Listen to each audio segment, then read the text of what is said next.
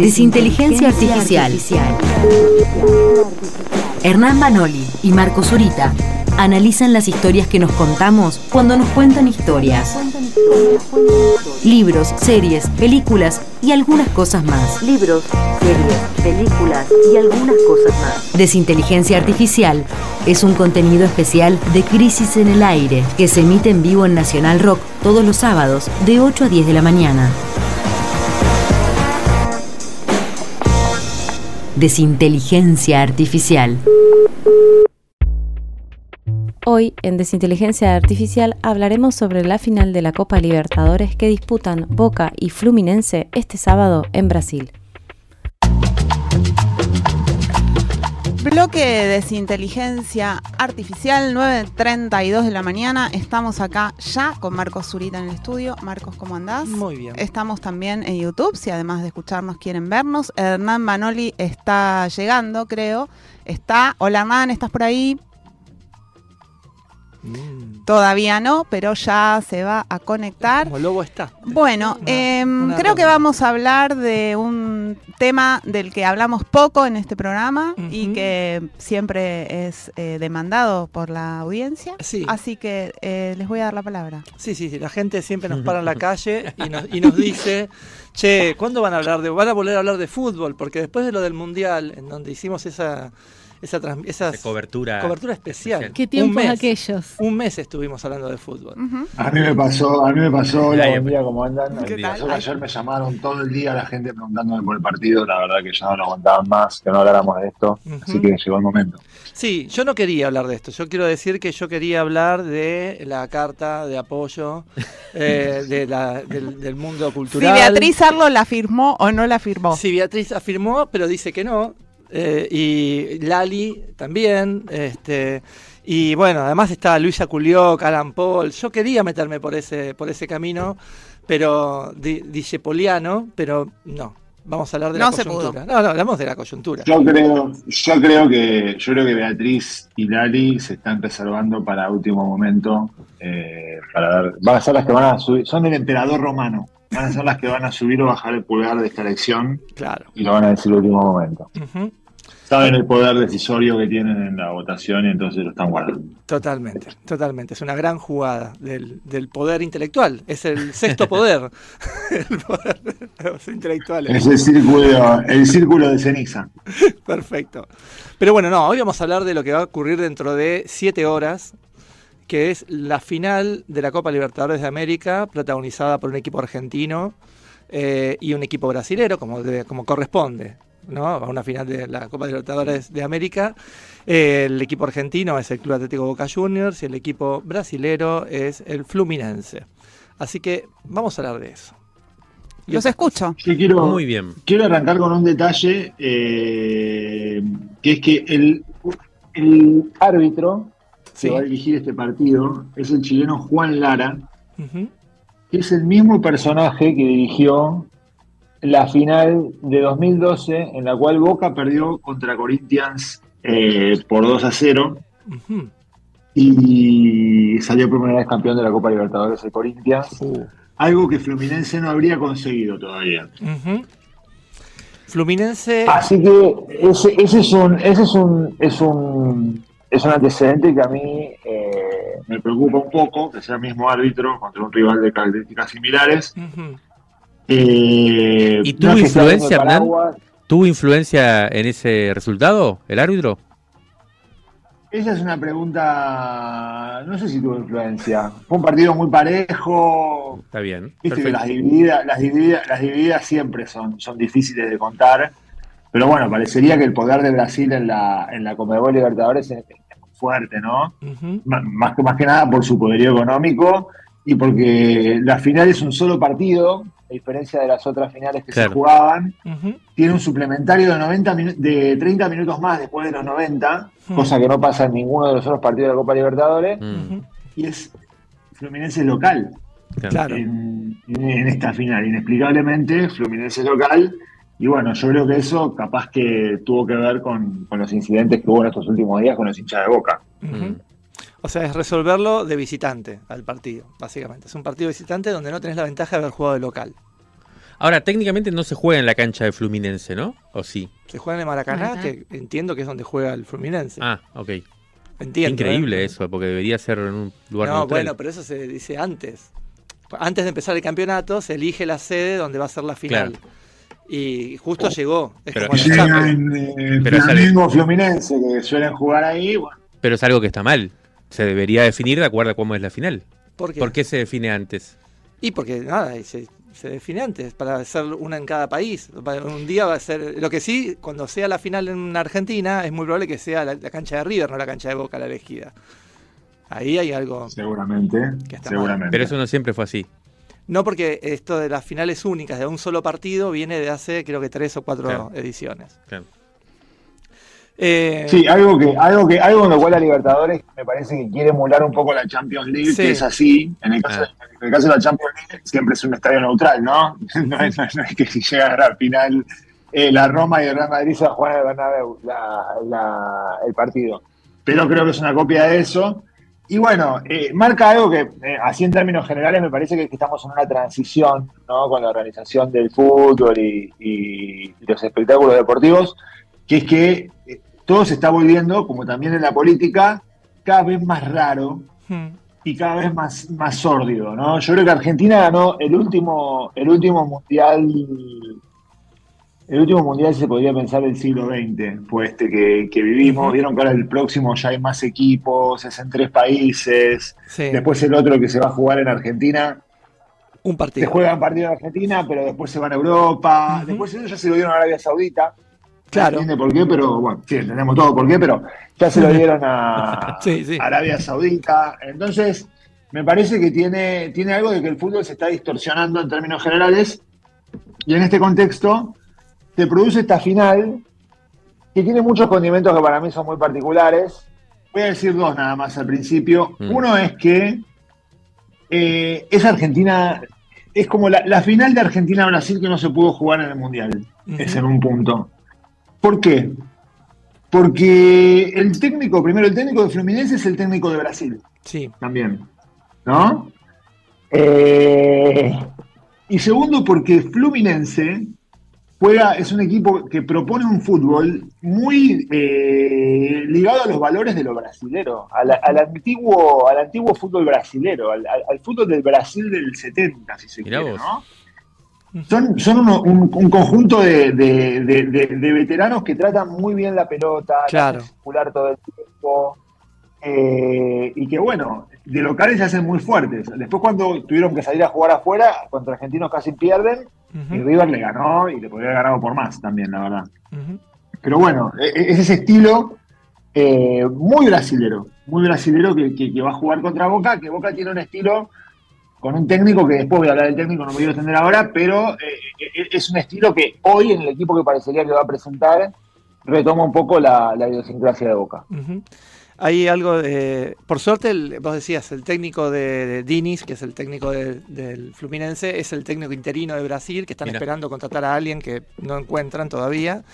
Eh, por suerte, Almirón no es el técnico de Argentina, ni interino, ni exterino, ni nada, y que espero que nunca lo sea, este, porque es triste ver a la gente de Boca sufriendo un técnico tan malo y ese técnico tan malo llega a la final. Pero bueno, ahora después eh, eh, Hernán, se lo voy a dejar a Hernán. Yo apenas lo, lo señalo para que Hernán se lo coma.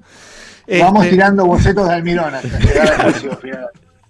Eh, digamos también, eh, para la gente que por ahí no está tan en- en metida en el, en el tema, que Fluminense, eh, jugadores, eh, tiene jugador, un promedio de edad muy alto. Eh, los dos equipos, porque están en esta cuestión más actual del fútbol, que es que las, los viejos vuelven. Hay dos cosas. Los jugadores duran más de vida útil en general. Antes se retiraban a los 32 y ahora a a los 40 siguen jugando. Y por otro lado vuelven a, a ligas de Sudamérica después de haber estado en Europa. Por ejemplo, está Marcelo, está Felipe Melo, está Ganso, que yo pensé que ya no existía Mirá. más y sigue existiendo Ganso, tiene 33 años. Felipe El Melo tiene Riquelme, 40. el Riquelme de Fluminense, Ganso. Claro, es el Riquelme del Fluminense. Y, y, y tienen a un argentino, ese es el, el detalle interesante, que es Germán Cano, eh, de super goleador. Tiene un promedio de goles de. eh, O sea, es el 9. es el, sí, es el 9 de Fluminense que eh, salió de Lanús, jugó en Chacarita, jugó en Colón, jugó en Deportivo Pereira, en Independiente de Medellín, en Pachuca, en León, en el Vasco da Gama y en Fluminense. Un laburante, Y un se obrero. consagró en el Fluminense entonces. Y viene El, haciendo. el Toti Iglesias, el Toti Iglesias de. Exactamente, Toti Iglesias del. del- del- y que, como buen, claro, es Toti Iglesias y como sabemos que en Brasil a las iglesias le va muy bien, entonces a este le va muy bien. y Germán Coro tiene un promedio de goles impresionante. Y bueno, y viene eh, jugando y bueno, este, esa, es como, esa es como la estrella. Pero, pero rescato, rescato a una estrella joven, porque tienen como veteranos que juegan bien y jóvenes que juegan muy bien, justo antes de hacer el salto a, Claro. afuera. Lo que no hay son buenos jugadores entre los 22 y los 32. Es como, es como la libertad avanza, ¿no? Una alianza entre veteranos y jóvenes. Totalmente. Y para mí, mi joven favorito, que seguramente va a arrancar en el banco, pero que es un jugadorazo de Fluminense, y lo tiro acá como para que quede, pues me gusta esta cosa más deportiva de tirar un dato, parece que la tenés clara, es un joven que se llama John Kennedy, se llama así de nombre, ¿Posta? John Kennedy Bautista dos Sousa. Qué grande. Y en, en todos lados aparece como John Kennedy. El Bautista de Sousa lo dejó y es John Kennedy, que tiene 21 años y es un jugadorazo. Y por el lado de Boca también está Advíncula, Fabra, Cavani, son todos viejos. Benedetto y bueno, y el joven estrella de Boca que es Barco, que tiene 19 años y que, y que bueno, que es la joven estrella. Pero no sé si va a jugar, ¿no? ¿O sí?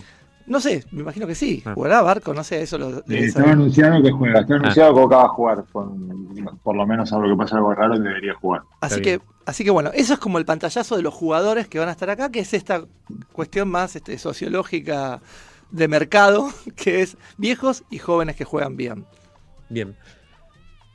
Yo Hernán- le quiero hacer una pregunta a la, a la- a la parroquia. Ahí. ¿Ustedes quieren que gane Boca o quieren que gane Fluminense? Muy buena pregunta. Estaba esperando esa pregunta.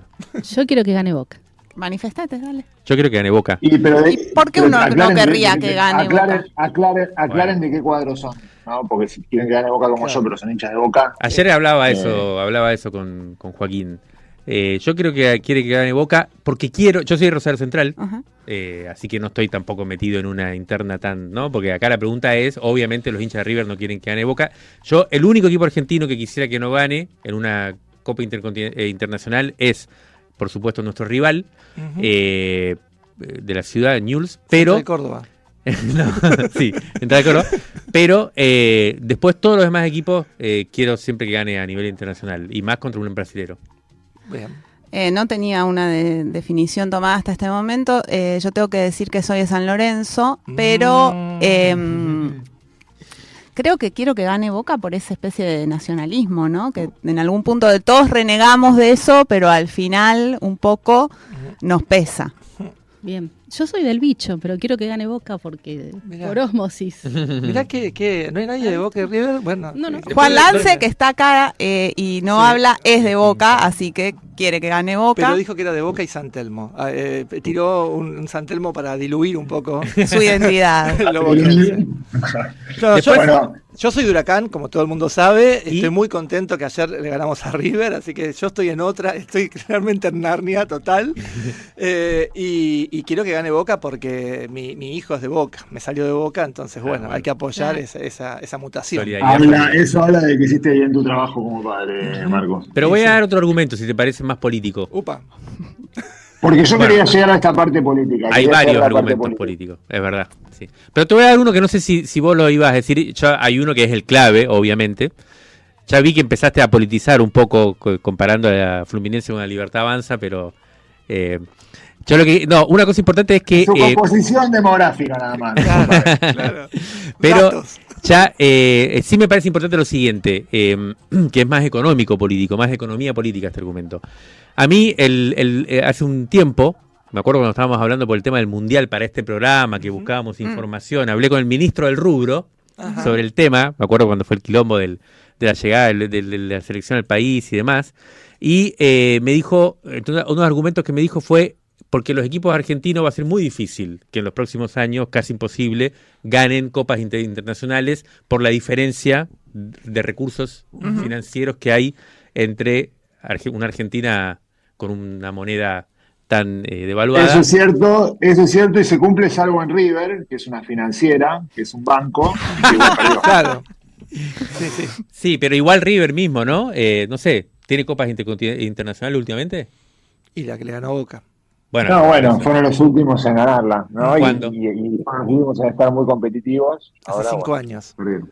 Por eso, hace cinco años, Argentina sí, que sí. es campeón mundial, digamos. O sea, era, es realmente como que los equipos brasileños vienen dominando claramente los, los, los- los torneos internacionales y es interesante. Igual hay Eh, algo diferente también ahí, que es que casi todos los jugadores de Argentina eh, no juegan en Argentina. Entonces es como son como hablar de dos cosas diferentes, Claro. la selección y los clubes. Yo no entiendo mucho de lo que está sucediendo, pero eh, está Bueno, Macri acá yo- también, ¿no?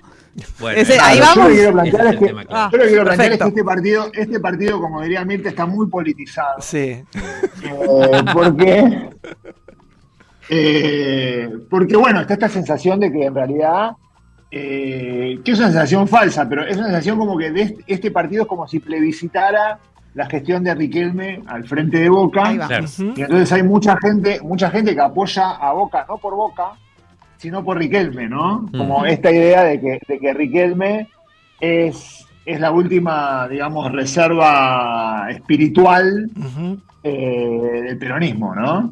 Que, que- que Riquelme tiene un, un estilo, una gestión, un modo de conducción peronista, que fue el que en realidad eh, terminó de, de un poco de hundir al macrismo cuando Alberto Fernández gana la presidencia, porque le ganó la presidencia de Boca al macrismo, digamos, el macrismo, unas gestiones al principio, gracias a, a Bianchi, bastante buenas, cuando primero fue un desastre, después levanta con Bianchi, después un desastre de vuelta. Claro. Ujú. Finalmente Angelici ya, digamos, tremendo lo que hizo, pierde el partido contra River, etcétera. Eh, y bueno, es como que se, se estaría plebiscitando esta gestión de Riquelme y es como ya una causa nacional. Y también hay muchos que dicen que, yo es una hipótesis que pongo en duda, pero que tampoco niego, que va a influir en el ánimo social, ¿no? Como que si ya Boca se trae la copa, Ujú. instala una sensación ya más triunfalista de lo popular, etcétera. Claro. Y que si Boca no tiene un buen resultado, bueno, ¿no? Ya empieza a venirse Entonces, es uno de los partidos que están más, digamos, más, más- está, está altamente politizado porque hay muchas personas que son de otros clubes y que lo apoyan a Juan Tomás Riquelme como una manera de, de- de apoyar al peronismo, como una manera de apoyar a, a la Nacional Popular. Yo desde sí. mi interpretación, desde mi interpretación de los boquenses, yo lo que digo es que no los necesitamos. A mí no, yo no, ne- no necesito, no necesito que los hinchas de otros clubes apoyen a Boca. Yo no voy a apoyar, No estás No de acuerdo con la unidad nacional, otro- digamos. no, no voy a apoyar a ningún otro club argentino que juegue ninguna otra final. Yo quiero que desaparezcan todos. Bien. Ah, Son Así todos son, contra ¿no? Boca. Claro. Son, son, to- son todos contra Boca. ¿Y por qué es esto? Porque Boca, o sea, este, primero vamos a hablar, este es el partido más importante que juega la Argentina después de la final de la Copa del Mundo, ¿no? Y, y hay muchos hinchas de Boca que si les dan a elegir que Argentina gane una final de la Copa del Mundo o que Boca gane una final intercontinental, además bueno, de la, de la Libertadores, Ujú. elegirían Boca. Y yo no, yo elijo Argentina. Yo soy más argentino que, que hincha de Boca.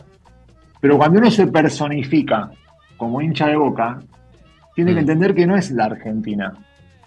Boca es una parcialidad de la Argentina, es una mayoría en la Argentina, es una mayoría popular en la Argentina. Discutible, ¿eh? Y es una mayoría, y es una mayoría popular y maligna dentro de la Argentina. Plebeya. Somos gente a la que, a la que solo le interesa ganar. Claro. Solo nos interesa ganar. Hay un goce popular que es boquense, específicamente boquense, que está basado en la brutalidad, en el azar y en la suciedad. Ujú. Si a mí me dan a elegir, yo quiero ganar por penales. Bueno, se dice, Quiero- de hecho se dice a lo quiero- Boca, ¿no? Boca ganó a lo Boca, no es que te imaginas un partido que estuvo buenísimo y todo. Boca ganó a lo Boca. es- Exactamente. nada, tres expulsados. eh, uno, un expulsado se lleva a otro. Dos le- fracturados. Claro, es así. Pero eh, Boca- quiero aclarar Boca- que no, so- no Boca- es la mayoría, Boca- ¿no? y la Es gloria- a lo la- sumo la, primera gloria- minoría. La gloria, Opa. la gloria que ofrece, la gloria que ofrece, la gloria que No, ofrece- ni contesta, No, no, no, contesta, no, no, contesta el argumento. Está acelerado. Es una mayoría, es una mayoría, la mitad más uno. Y la gloria, y la gloria que ofrece eh, un triunfo de Boca es una gloria siempre incompleta, siempre sucia, siempre diferente a la gloria que nosotros tuvimos cuando salimos campeones del mundo, que es la gloria total, y Claro. que, que, bueno, no tiene comparación con nada. Ujú. Y acá está muy, muy eh, imbrincada con, con Riquelme como, Claro. como mito, ¿no? Riquelme es un ídolo para mí, es un gran ídolo, es el gran ídolo de Boca. Si gana esta copa se transforma en un mito. Mm. Mm. Yo creo, yo creo que eso es lo que se está dirimiendo un poco en el partido de hoy. Además de que sí, además de que yo creo que para la libertad avanza y para el magrismo sería muy malo que Boca gane y creo que hay una connotación política. Sí. Pero es, es- es la transición de Riquelme entre ídolo y mito. Ya es medio mito, porque haberlo sacado a Macri de Boca ya lo, lo, lo inviste de, de- de- de- de un poder trascendente y sobrenatural más allá de todo lo que ganamos con Riquelme como, como jugador. Sería un poco el movimiento si de, Messi, ¿no? O sea, lo que hizo Messi el año pasado. Es Messi, me- claro, hoy en día Riquelme es Messi cuando ganó la Copa América. Claro, y la finalísima, si querés. claro. Está yendo hacia ser un mito. Mm. Ahora, si gana esta copa, ya cambia todo definitivamente. Ya Riquelme pasa a otro estatuto, que es el estatuto de los mitos, que también es muy difícil, ¿no? Porque ¿qué se hace con el mito triunfador? Ujú. ¿Qué hacemos ahora con Messi, que ya es el mito triunfador, digamos, Sí. ¿no? Claro. Es, es algo muy Se difícil. van a Miami. de Los triunfadores se van a Miami. Bueno, se van a Miami. Y Riquelme, Riquelme quizás debería ganar esta copa e irse a dirigir un equipo de, Pero hablemos, hablemos de la, de, de- de la, de, de lo importante, más allá ya de toda esta cosa más simbólica, más mítica, de, de- de- de los recursos, de las armas que tiene Boca para ganar. Hablemos de Almirón y cuánto tiene que ver Almirón con Riquelme en este caso, ¿no? Yo creo que Almirón, voy a volver a lo mítico, perdón Mario, para mí lo mítico. Para que Jimé quiere contestar la pregunta. no, dale, dale. Almirón para mí es un técnico espantoso, que no honra la tradición de que Boca es deportivo ganar y que no entiende el club donde está, es una especie de narcisista que toda la vida eh, estuvo creyendo que él podía cambiar los jugadores como si fueran piezas y que en realidad el sistema se tenía que adaptar al rival cuando Boca no es así. Boca es 4-4-2 o 4-3-1-2, si tiene Riquelme o algún similar. Perfecto, perfecto. No hay más eso, no hay más que eso en Boca. Si no haces eso, el, técnico en Boca no, no, no, no es un técnico, es un motivador. Claro. Boca tiene que cumplir, Bo- Boca tiene que cumplir con su historia y jugar 4-4-2 o 4-3-1-2. Mm. Almirón hizo cualquier cosa. Ahora se dio cuenta, ahora se dio cuenta, yo creo que Riquelme lo haber hecho darse cuenta, y hoy parece que va a jugar con un, con un 4-4-2. Mm. Pero es un mono con navaja, Almirón. De hecho, casi nos hace perder en la semifinal. Pero eh, el, el tema acá es que es una, tiene una función muy importante Almirón. Porque Almirón es el que protege al mito. Claro. Claro. O sea, si Boca pierde es culpa de Almirón. Y si Boca gana es gracias a Riquelme. Claro. sí, claro. Che, perdón que Y a mí me interrumpa. parece que eso está bien. Perdón que interrumpa, pero para mí algo más importante que Almirón. Y yo vine con una pregunta y no quiero que esto termine sin saber de qué signo es Boca Juniors. Bueno, ahí está Porque acá me tema. habían prometido algo. Acá te prometimos algo y me parece que ya tenemos que ir cerrando porque las aspas Por están, eso. están a full. Las aspas están a full, así que vamos a cerrar con lo siguiente, porque esto es así, es que dicen las, que dicen las apuestas. Es- es que las apuestas que serían como las encuestas, ¿no? Eh, las apuestas dicen que es favorito, lamentablemente, o mejor quizás, el Fluminense, porque juega de local, porque, etcétera.